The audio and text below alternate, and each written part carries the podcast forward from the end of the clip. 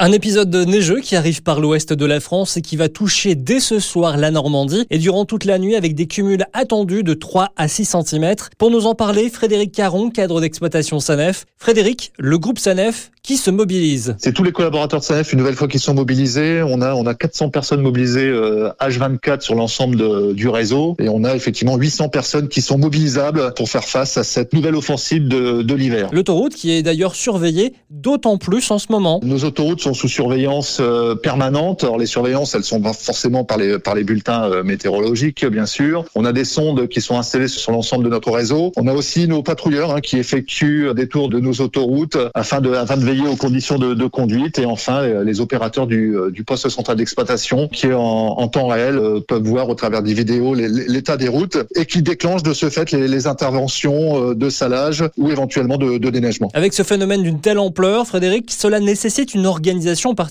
On a forcément déjà effectivement du, du personnel qui est en rotation euh, d'équipe euh, matin, après-midi, nuit. Et en complément de ça, on a des collaborateurs qui sont d'astreinte et qui peuvent euh, bah, qui peuvent intervenir à tout moment en fonction des, des, des événements et de la, de la situation et de l'évolution de la situation plus exactement. Les circuits de salage sont, sont prédéfinis. Tout est organisé à ce que l'ensemble du réseau soit sous circuit de salage. Les camions sont chargés. On met à peu près 8 tonnes de sel dans chaque saleuse. Tout est organisé pour, pour faire face aux conditions météo qui s'annonce. Conditions météo délicates, quels conseils pouvez-vous donner aux auditeurs qui n'auront pas le choix et qui devront prendre la route? Euh, Si possible, différer son voyage. Malheureusement, c'est pas toujours euh, pas toujours possible. La première des, des choses, c'est bien effectivement adapter sa vitesse aux conditions de circulation, euh, respecter les distances de sécurité et voir les accroître, puisque les distances de freinage sont effectivement rallongées sur des chaussées qui peuvent être glissantes. Ne surtout pas doubler les saleuses quand ils sont en, en traitement de déneigement ou de salage. Et bien sûr, écouter 177 pour, euh, pour se tenir informé des, conditions de conduite sur l'ensemble de notre euh, région. Frédéric Caron, cadre d'exploitation SANEF, voilà, vous avez désormais tous les bons conseils